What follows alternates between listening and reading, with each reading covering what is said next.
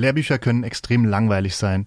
Wenn es sich obendrein noch um ein Fach handelt, das nur bei wenigen Leidenschaft erweckt, dann kann Humor oft helfen. Lustige Eselsbrücken erleichtern das Erinnern und heben die Stimmung beim Einprägen trockener Inhalte.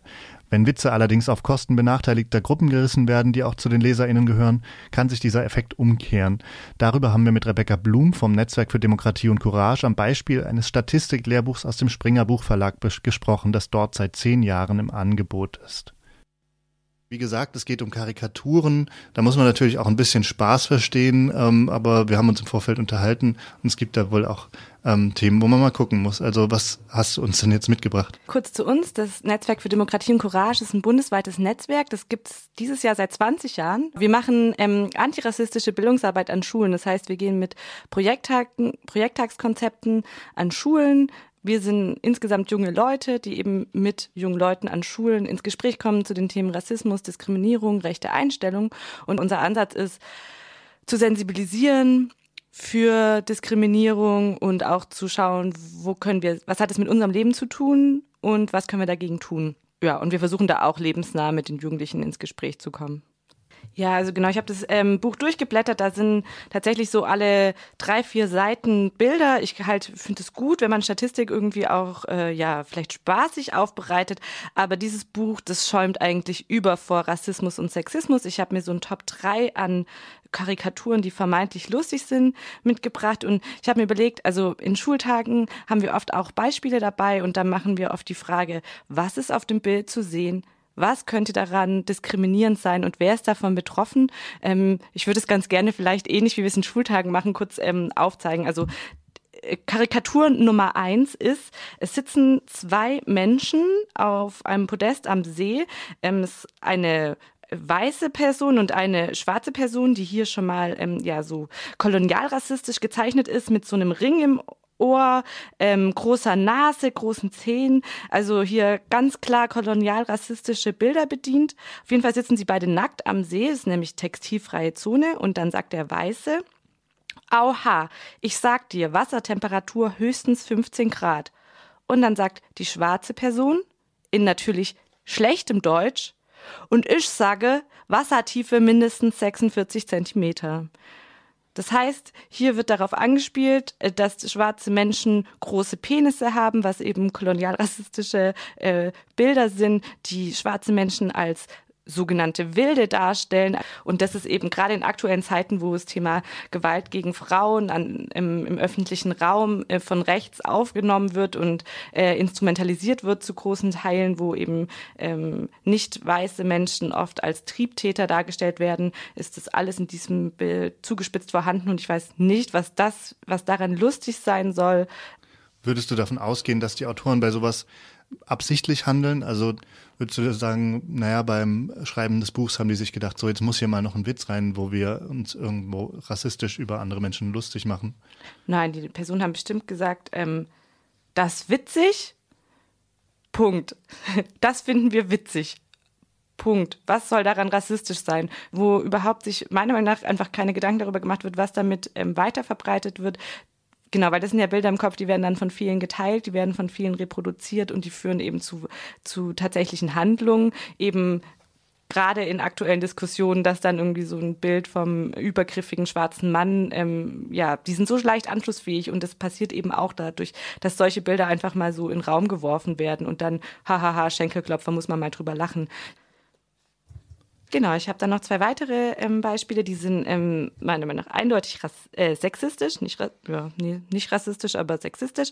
Ähm, Finde ich übrigens, wollte ich noch kurz, bevor ich die beschreibe, nochmal voraussetzen, Statistik ist ja auch ein Fach, was so, genau, was mit Zahlen zu tun hat, was dann tendenziell immer Männern zugesprochen wird, dass sie es gut können und Frauen eher nicht so, äh, nicht so leicht fällt, weil was weiß ich, ähm, gesellschaftliche Bilder mit Sexismus gefüllt. Auf jeden Fall, ähm, ich kann ja nochmal beschreiben, ich würde jetzt mal ähm, zusammenfassen. Da gibt es einmal, da sieht man nur einen ähm, Mann, der ähm, mit einer Sprechblase, hey, und ich dachte, du bist Vegetarierin. Also er spricht mit einer Frau, er guckt nach unten, es impliziert, dass eine Frau ihm einen bläst. Punkt. Genau, also so dieses Vegetarierin, aber sie äh, schluckt dann sein Sperma wahrscheinlich. Ich habe keine Ahnung, was das in diesem Statistikbuch zu suchen hat.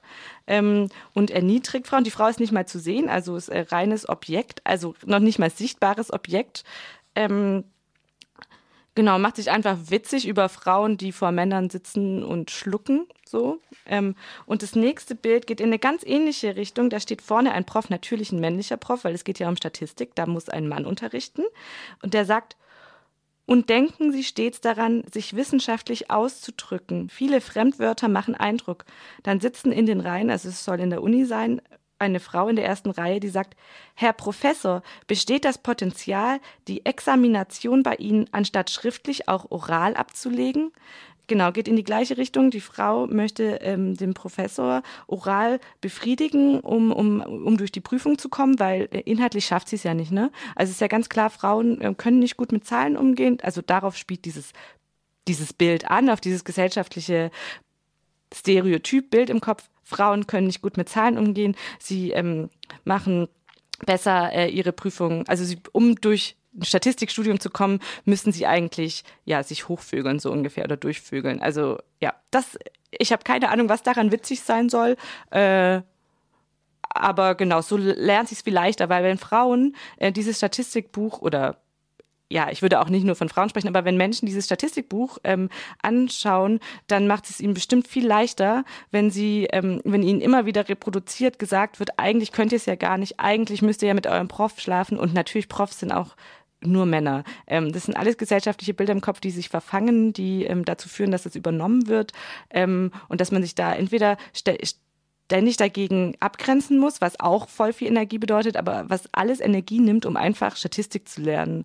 Äh, ja. Und das, das gibt halt auch Studien, die zeigen, dass sich das, äh, dass sich das verfestigt. Und wenn Mädchen oder wenn man so Vergleichsgruppen hat und einem Mädchen gibt man davor einen Text zu lesen von einer Mathe, von einer Mathe-Klausur, in dem steht drin, dass Mädchen schlechter in Mathe sind, dann äh, schließen sie auch die, äh, die Klausur schlechter ab. Wenn sie davor was zu lesen bekommen, wo drauf steht, ähm, dass Mädchen gleich gut sind in Mathe, dann schließen sie halt genauso gut oder besser ab. Das heißt, das sind alles Sachen, die subtil wirken und die können wir mit dem ganzen Hahaha, ist ja alles nur witzig gemeint, äh, dagegen kommen wir nicht an. So Diskriminierung läuft auf allen Ebenen, die läuft unterbewusst, da können wir mit, wir sind ja so rational, können wir gar nicht gegen arbeiten. Und ich würde auch sagen, zum Beispiel, ich beschäftige mich super viel mit Rassismus und mit Sexismus und ich merke selber, dass diese Bilder halt verfangen. Also so dieses, diese Selbstreflexion, wo, wo hängt wo, wo hat, was hat das mit meinem Leben zu tun? Ich glaube, da muss man sich eingestehen und dass das halt leider ähm, in einem selber wirkt auch, dass man da versuchen kann, zu, gegenzuarbeiten, aber dass solche Bilder ähm, das ständig nur zuspitzen und einfach wieder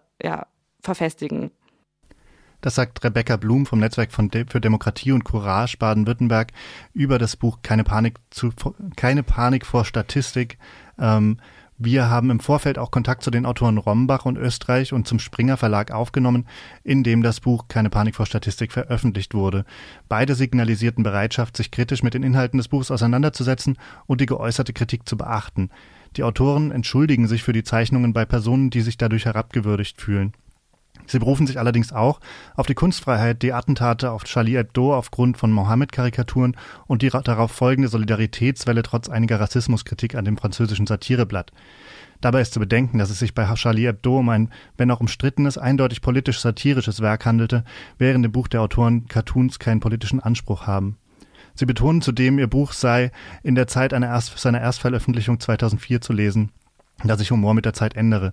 Zudem teile das Buch nicht nur gegen die angesprochenen Personengruppen aus, sondern auch gegen studierende Österreicher, Männer und die Autoren selbst. Es bleibt die Frage, weshalb wird das Buch dann aber noch 2018 erneut aufgelegt in dieser Form? Dem Springer Verlag waren die diskriminierenden Inhalte nicht ganz neu. Es habe schon zuvor Kritik an solchen Inhalten gegeben, die an die Autoren weitergegeben wurde. Die Pressestelle von Springer räumt ein, dass die Beschreibung des zuerst besprochenen Cartoons als im Stil kolonialer Karikaturen zutreffe Echte oder strukturelle Diskriminierung sieht der Verlag in den Zeichnungen wiederum aber nicht vorliegen. Keine Panik vor Statistik werde noch eingehender geprüft und zur Sensibilisierung von Lektorinnen herangezogen, verbleibt aber vermutlich weiter im Vertrieb. Verlag und Autoren zeigen sich also bereit, die Inhalte zu überarbeiten Ob eine tatsächliche inhaltliche Auseinandersetzung stattfinden wird, muss sich aber noch zeigen. Die Autoren möchten etwa die schwarze Person im Buch noch besser als, Zitat, coolen Rapper darstellen, was die eigentliche Idee gewesen sei und überhaupt nicht rassistisch. Und der Springer Verlag erwägt die Nutzung von Karikaturen für Lehrbücher gleich gar nicht mehr zu nutzen, statt eben zu schauen, was da das Problem war und wie Karikaturen vielleicht auch ohne diskriminierende Inhalte auskommen könnten.